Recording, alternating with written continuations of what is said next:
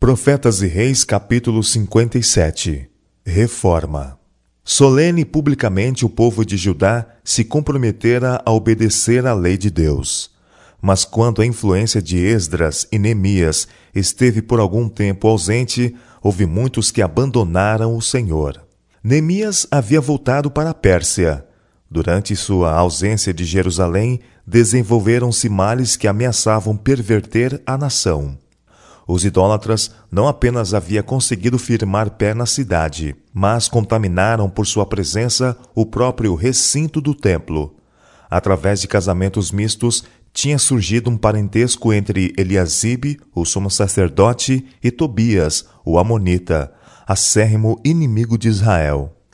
Como resultado desta aliança ilícita, Eliasibe permitira a Tobias ocupasse um apartamento anexo ao templo, o qual era usado anteriormente para nele se recolherem o dízimo e as ofertas do povo.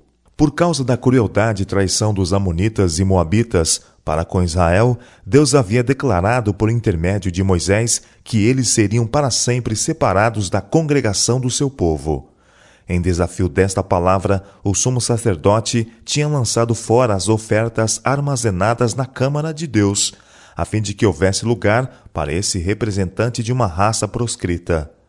Não seria possível mostrar maior desprezo a Deus do que conferir favor semelhante a este inimigo de Deus e da sua verdade. Ao retornar da Pérsia, Neemias soube da ousada profanação e tomou de pronto medidas para expulsar o intruso. Muito me desagradou, ele declara, de sorte que lancei todos os móveis da casa de Tobias fora da câmara. E ordenando-o eu, purificaram as câmaras, e tornei a trazer ali os vasos da casa de Deus, com as ofertas de manjares e o incenso. Não somente havia o templo sido profanado, mas as ofertas tinham sido mal empregadas. Isto tinha tendido a desencorajar a liberalidade do povo haviam perdido seu zelo e fervor e relutavam em pagar o dízimo. A tesouraria da casa do Senhor estava pobremente suprida. Muitos dos cantores e outros empregados nos serviços do templo, não recebendo sustento suficiente, haviam deixado a obra de Deus para trabalhar em outras partes. Neemias pôs mãos à obra para corrigir esses abusos. Reuniu todos os que tinham deixado o serviço da casa do Senhor e os restaurou no seu posto. Isto inspirou confiança ao povo, e todo Judá trouxe os dízimos do grão e do mosto e do azeite aos celeiros. Homens que se tinham achado fiéis foram feitos tesoureiros sobre os celeiros, e se lhes encarregou a eles a distribuição para seus irmãos. Outro resultado do intercâmbio com os idólatras foi a profanação do sábado, o sinal de distinção dos israelitas de todas as outras nações como adoradores do verdadeiro Deus. Neemias verificou que os mercadores pagãos e comerciantes dos países vizinhos que vinham a Jerusalém tinham introduzido muitos dos israelitas a se empenharem em negócios no sábado. Houve alguns que não puderam ser persuadidos a sacrificar o princípio, mas outros transgrediram e se uniram aos pagãos em seus esforços para vencer os escrúpulos dos mais conscienciosos. Muitos ousaram violar o sábado abertamente. Naqueles dias, escreve Neemias, vinham Judá os que pisavam lagares no sábado e traziam feixes que carregavam sobre jumentos, como também vinho, uvas e figos, e toda a casta de carga que traziam a Jerusalém no dia de sábado. Também tírios habitavam dentro, que traziam feixe e toda a mercadoria que no sábado vendiam aos filhos de Judá em Jerusalém. Este estado de coisas podia ter sido evitado se os chefes tivessem exercido a sua autoridade, mas o desejo de impulsionar os seus próprios interesses tinha os levado a favorecer a impiedade. Neemias destemidamente repreendeu-os por sua negligência do dever. Que mal é este que fazeis profanando o sábado? Ele inquiriu asperamente. Porventura não fizeram vossos pais assim, e nosso Deus não trouxe todo este mal sobre nós e sobre esta cidade? E vós ainda mais acrescentais o ardor de sua ira sobre Israel, profanando o sábado. E ordenou-lhes então que, dando às portas de Jerusalém já sombra antes do sábado, fossem elas fechadas e não mais se abrissem até passado o sábado.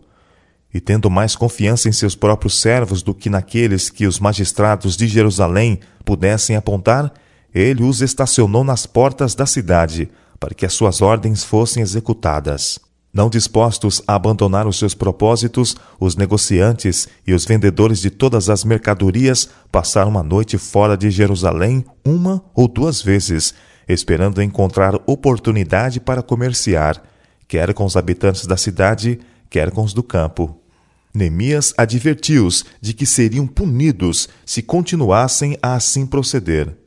Por que passais a noite defronte do muro? Ele perguntou. Se outra vez o fizerdes, hei de lançar mão de vós. Daquele tempo em diante, não vieram no sábado. Também ele mandou aos levitas que guardassem as portas, sabendo que imporiam mais respeito que o povo comum, pois que de sua íntima relação com o serviço de Deus era razoável esperar que seriam mais zelosos em exigir obediência à sua lei. E agora Neemias voltou sua atenção para o perigo que ameaçava Israel, representado pelas uniões matrimoniais e a associação com idólatras. Vi também naquele dia, ele escreve, judeus que tinham casado com mulheres asdoditas, amonitas e moabitas, e seus filhos falavam meio asdodita e não podiam falar judaico, senão segundo a língua de cada povo.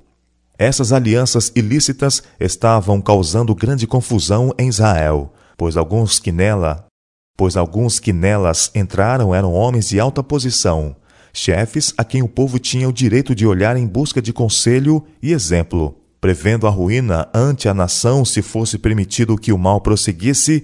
Neemias arrazoou fervorosamente com os que erraram, Chamando a atenção para o caso de Salomão, lembrou-lhes que entre todas as nações não tinha havido rei como este homem, a quem Deus tinha dado grande sabedoria.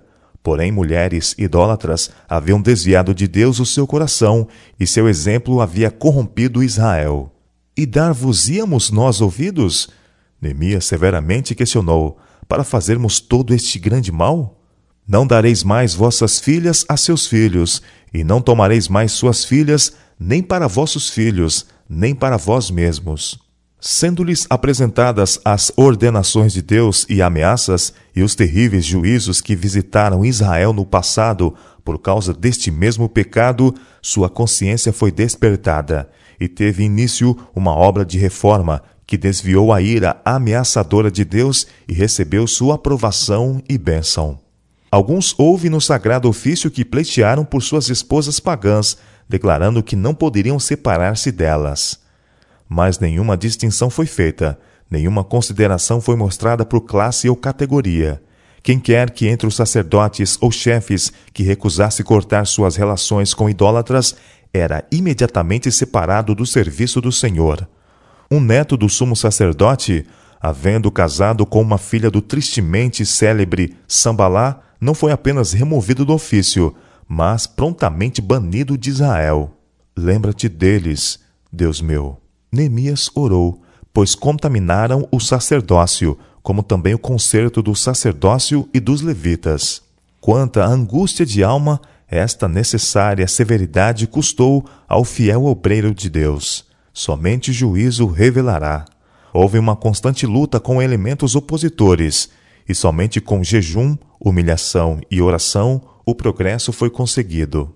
Muitos que tinham casado com idólatras escolheram acompanhá-las ao exílio, e a estes, juntamente com os que tinham sido expulsos da congregação, uniram-se os samaritanos. Nesta direção, alguns que tinham ocupado altos postos na obra de Deus encontraram seu caminho, e depois de algum tempo lançaram sua sorte com eles.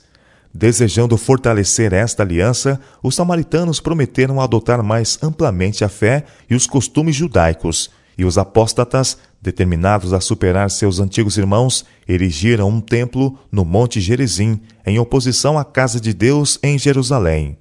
Sua religião continuou a ser um misto de judaísmo e paganismo, e sua pretensão de ser povo de Deus foi uma fonte de cisma, emulação e inimizade entre as duas nações de geração a geração. Na obra de reforma a ter lugar hoje, a necessidade de homens que, como Esdras e Neemias, não obscureçam ou desculpem o pecado, nem se esquivem de vindicar a honra de Deus. Aqueles sobre quem repousa o fardo desta obra não se sentirão em paz quando o erro é praticado, nem cobrirão mal com o manto da falsa caridade. Eles se lembrarão que Deus não faz acepção de pessoas e que a severidade para com uns poucos pode representar misericórdia para com muitos. Lembrar-se-ão também de que o Espírito de Cristo deve ser revelado naquele que repreende o mal. Em sua obra, Esdras e Neemias se humilharam perante Deus, confessando os seus pecados e os pecados do seu povo, e pleiteando perdão como se fossem eles os ofensores. Pacientemente labutaram, oraram e sofreram. O que tornou mais difícil a sua obra não foram as hostilidades abertas dos pagãos, mas a oposição secreta de pretensos amigos que, colocando a sua influência a serviço do mal, aumentaram dez vezes o fardo dos servos de Deus. Esses traidores forneceram os inimigos do Senhor com material para ser usado em sua guerra contra o seu próprio povo. Suas más paixões e rebeldes desejos estavam sempre em conflito com os claros reclamos de Deus. Os sucessos que acompanharam os esforços de Neemias mostram o que a oração, fé e ação sábia e enérgica podem realizar. Neemias não era sacerdote, não era profeta, não fez praça de altos títulos. Ele era um reformador surgido para um importante tempo. Seu alvo era pôr o seu povo em harmonia com Deus. Inspirado com grande propósito, ele pôs cada energia do seu ser na sua realização. Alta irredutível integridade marcou seus esforços. Ao entrar em contato com o mal e a oposição ao direito, tomou posição tão determinada que o povo foi despertado para trabalhar com vivo zelo e coragem. Eles não podiam mais que reconhecer sua lealdade, seu patriotismo e profundo amor a Deus. E vendo isto, sentiram-se desejosos de segui-lo aonde ele os levasse. Diligência numa atividade apontada por Deus é uma importante parte da verdadeira religião. Os homens deviam apoderar-se das circunstâncias como sendo instrumentos de Deus com que executar a sua vontade. ação pronta e decisiva no tempo certo alcançará gloriosos triunfos, ao passo que delonga e negligência resultam em fracasso e desonra para Deus. Se os líderes na causa da verdade não mostram zelo, se são indiferentes, vagos, a igreja será descuidada e indolente e amante dos prazeres. Mas se são cheios de santo propósito para servir a Deus e a Ele somente, o povo será unido, esperançoso. A Bíblia se sobressai em contrastes vivos e evidentes. O pecado e a santidade são postos lado a lado, para que, considerando-os, possamos fugir de um e aceitar o outro. As páginas que descrevem o ódio, a falsidade e traição de Sambalá e Tobias descrevem também a nobreza, devoção e altruísmo de Esdras e Neemias. Somos deixados livres para escolher a quem queremos imitar. Os terríveis resultados da transgressão das ordenanças de Deus são postos em contrastes com as bênçãos da obediência. Nós mesmos devemos decidir se queremos sofrer as consequências de um ou desfrutar o gozo do outro. A obra de restauração e reforma, realizado pelos que voltaram do exílio sob a direção de Zorobabel, Esdras e Neemias, apresenta o quadro de uma obra de restauração espiritual que deve ocorrer nos últimos dias da história da terra.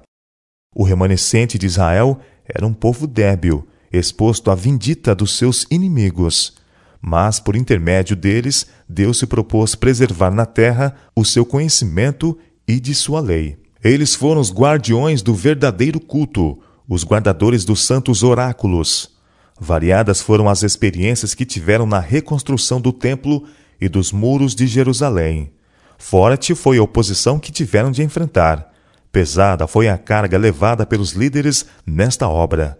Mas esses homens prosseguiram com inamovível confiança, com humildade de espírito e firmemente estribados em Deus, crendo que ele levaria sua vontade ao triunfo. Como o rei Ezequias, Neemias se chegou ao Senhor e não se apartou após ele, e guardou os mandamentos que o Senhor tinha dado. Assim foi o Senhor com ele. Segundo Reis, capítulo 18, versos 6 e 7. A restauração espiritual de que a obra levada a efeito nos dias de Neemias era um símbolo é esboçada nas palavras de Isaías. Edificarão os lugares antigamente assolados, e restaurarão os de antes destruídos, e renovarão as cidades assoladas. E os que de ti procederem edificarão os lugares antigamente assolados, e levantarás os fundamentos de geração em geração, e chamar-te-ão reparador das roturas, e restaurador de veredas para morar. Isaías capítulo 61, verso 4 e capítulo 52, verso 12. O profeta descreve aqui um povo que, em tempo de geral abandono da verdade e da justiça, está procurando restaurar os princípios que são fundamento do reino de Deus. São os reparadores das brechas que têm sido feitas na lei de Deus.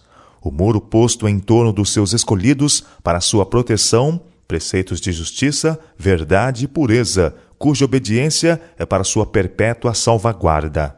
Em palavras de iniludível significado, o profeta apresenta a obra específica deste remanescente que edifica o muro.